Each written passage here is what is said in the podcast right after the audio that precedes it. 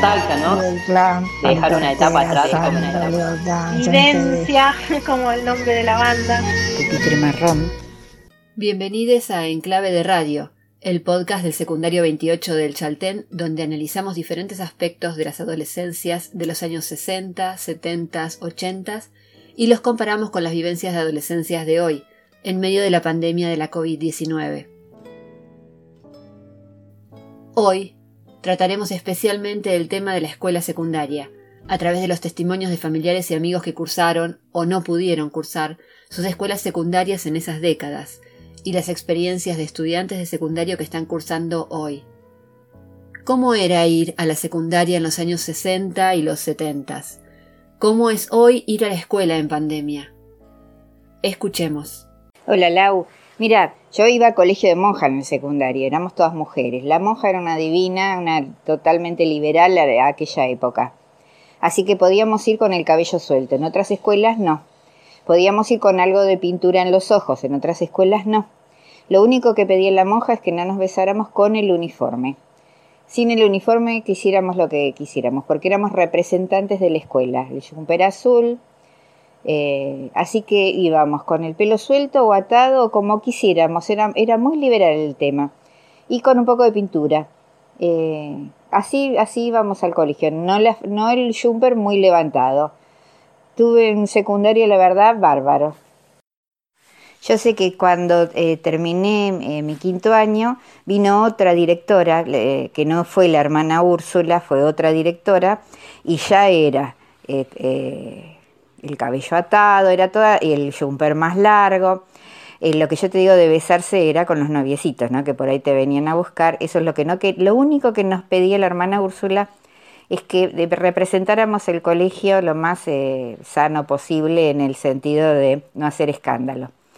Eh, nada más que eso. Después todo lo demás era mucho, era una divina, corría, jugaba, eh, eh, era muy compañera nuestra. Bueno, y la otra canción, bueno, hablando de vivencia, disculpame que sea tan pesada, pero que es Pupitre Marrón, que habla de, de, la escuela, de la adolescencia, de las etapas, de, de la tinta, de las escrituras. Del pupitre marrón es como hablar de la silla del colegio dos meses más dejas una casa es familiar y quieres de alma ropa que jamás volverás a usar.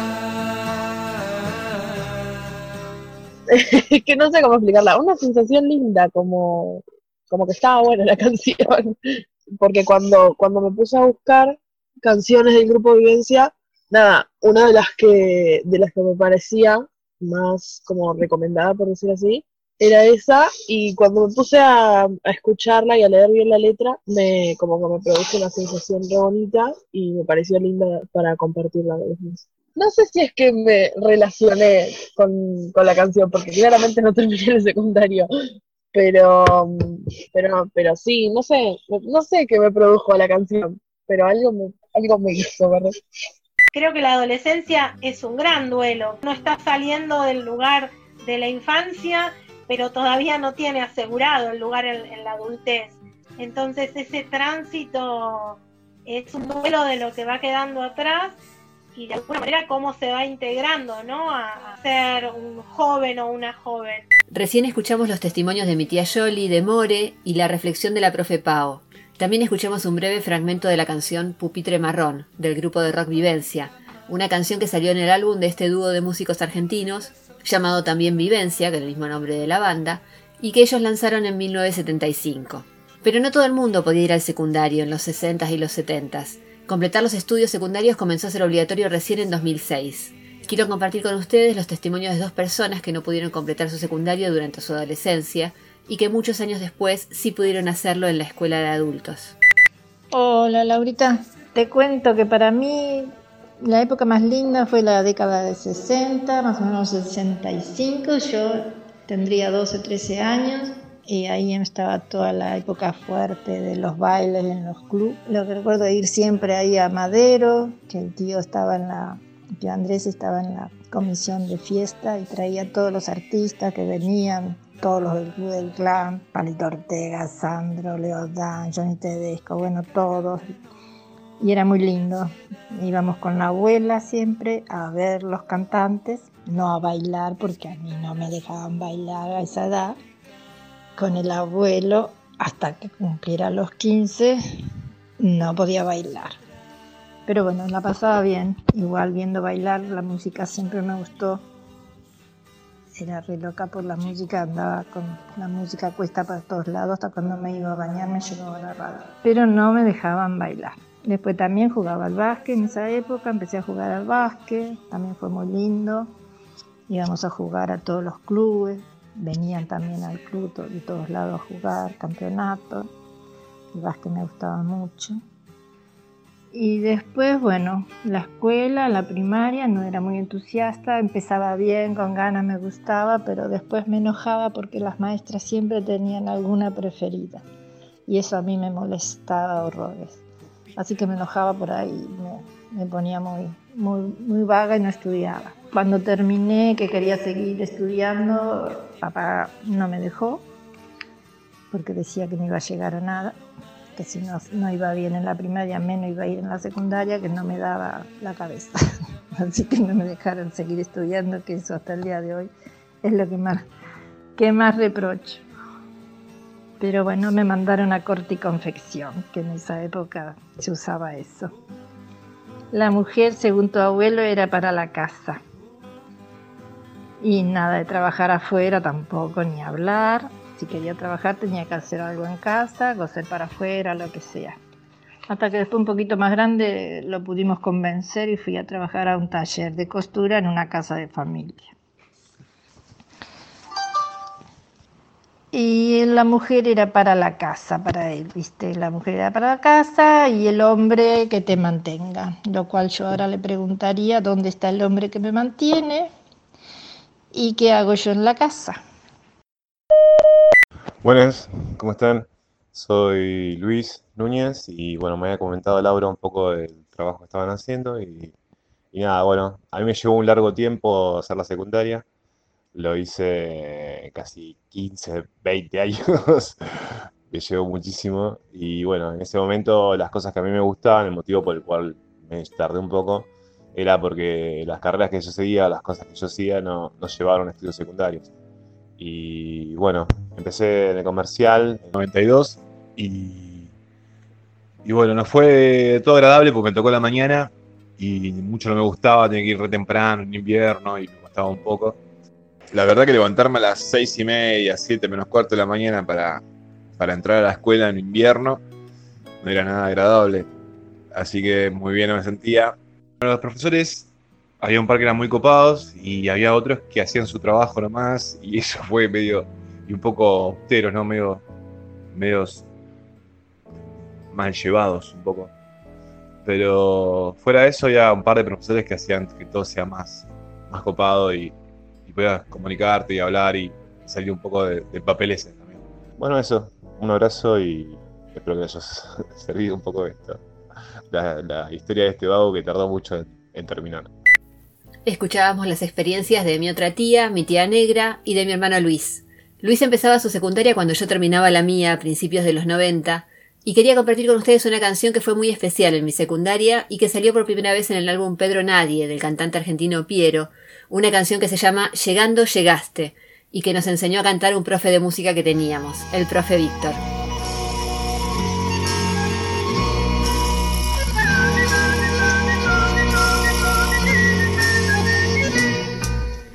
Las manos en el bolsillo, caminando por el pasto, con el libro bajo el brazo, andaba silbando bajo, me prendía un cigarrillo, no pensaba en las materias y siempre me hacía la rata con el pibe de a la vuelta. Me hubiera gustado verte, esperarte a la salida preguntarte qué haces viva si venís al matiné. Llegando, llegaste. Te miré de frente, después puse un nombre. Te llamé ternura, llegando, llegaste. Y fuimos pensando, me fui animando, luego te besé. Me gusta pensar en estas canciones, que nos vamos pasando entre nosotros y que nos enlazan con las adolescencias de nuestras familias y de los profes y las profes. Pero hoy, ¿qué nos pasa en esta escuela tan rara del medio de la pandemia? ¿Qué significa hoy estar en la secundaria? Son un montón de cuestiones, digamos, primero que, de un día para el otro pasamos de estar sentados en el aula a estar a, través del Zoom, ¿no?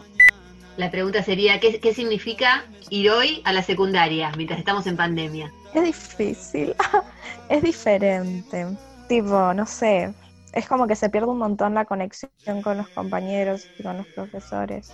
O sea, no sé si particularmente yo, ni, o sea, por el lugar donde vivimos, que por suerte, tipo, acá es como yo me sigo viendo con mis amigos, pero ponele, yo creo que en otras ciudades o en otros lugares debe ser mucho más difícil porque incluso para la gente es como que para muchas personas la escuela es más que tipo ir a la escuela nomás. Tipo, hay muchos colegios que además son comedores o que son tipo como un refugio para muchas personas que no se tienen problemas en la casa y ahora con todo esto de la pandemia es como que no pueden ir. Yo estoy bien acá, tipo en el pueblo, es como que está todo re tranqui así, pero también extraño un poco la escuela. La escuela es como algo que te marca la rutina, eh, o sea, no tener escuela es como que se te va un poco, la, eh, digamos, el orden más o menos que tenés porque perdés, bueno, el horario en que te despertás y en que salís de la escuela, es como que te marca más o menos el día, más todas las actividades, ¿no? Y además es como que perdés eh, no motivación, pero dejas de aprender, por así decirlo. O sea, si no sos autodidacta no aprendes nada, porque el tiempo va a pasar y, vamos a haber perdido un año entero. Creo que aprendí mucho más con la escuela presencial, pero de todas maneras creo que eh, nos desmotivamos un poco. O sea, en lo personal yo me re desmotivé, pero creo que nos desmotivamos. o sea, porque no es lo mismo, claramente, ¿no? Y es como que respetar a otros y respetarnos a nosotros mismos creo que también es muy importante. No solo ser, o sea, una, una especie de robot que en su futuro solo mira trabajo, trabajo y trabajo. También es importante, ¿no? 50 y 50. Formarnos como personas que no es lo mismo también la evidencia que puedan tener con todo esto que decían, ¿no? Que fueron comentando. Decía Pauli primero, escuela como, como un lugar para la contención, como un lugar que ayuda a que continúen ciertas rutinas.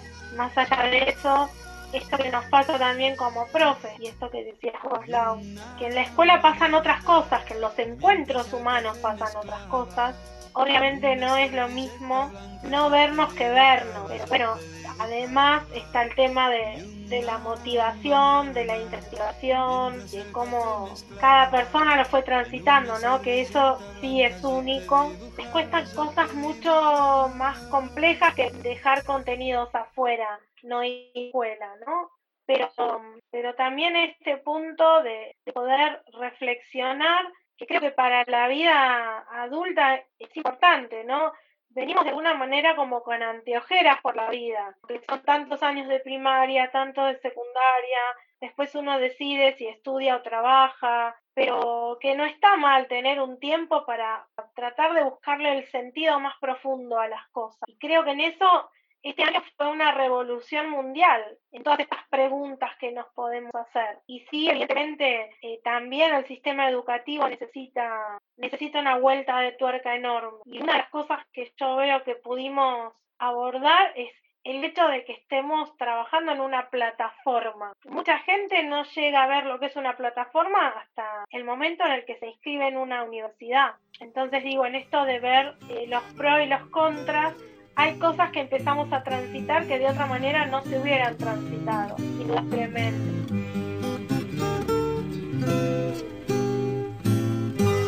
Pupitre marrón, plagado de huellas, que el tiempo talló con mano maestra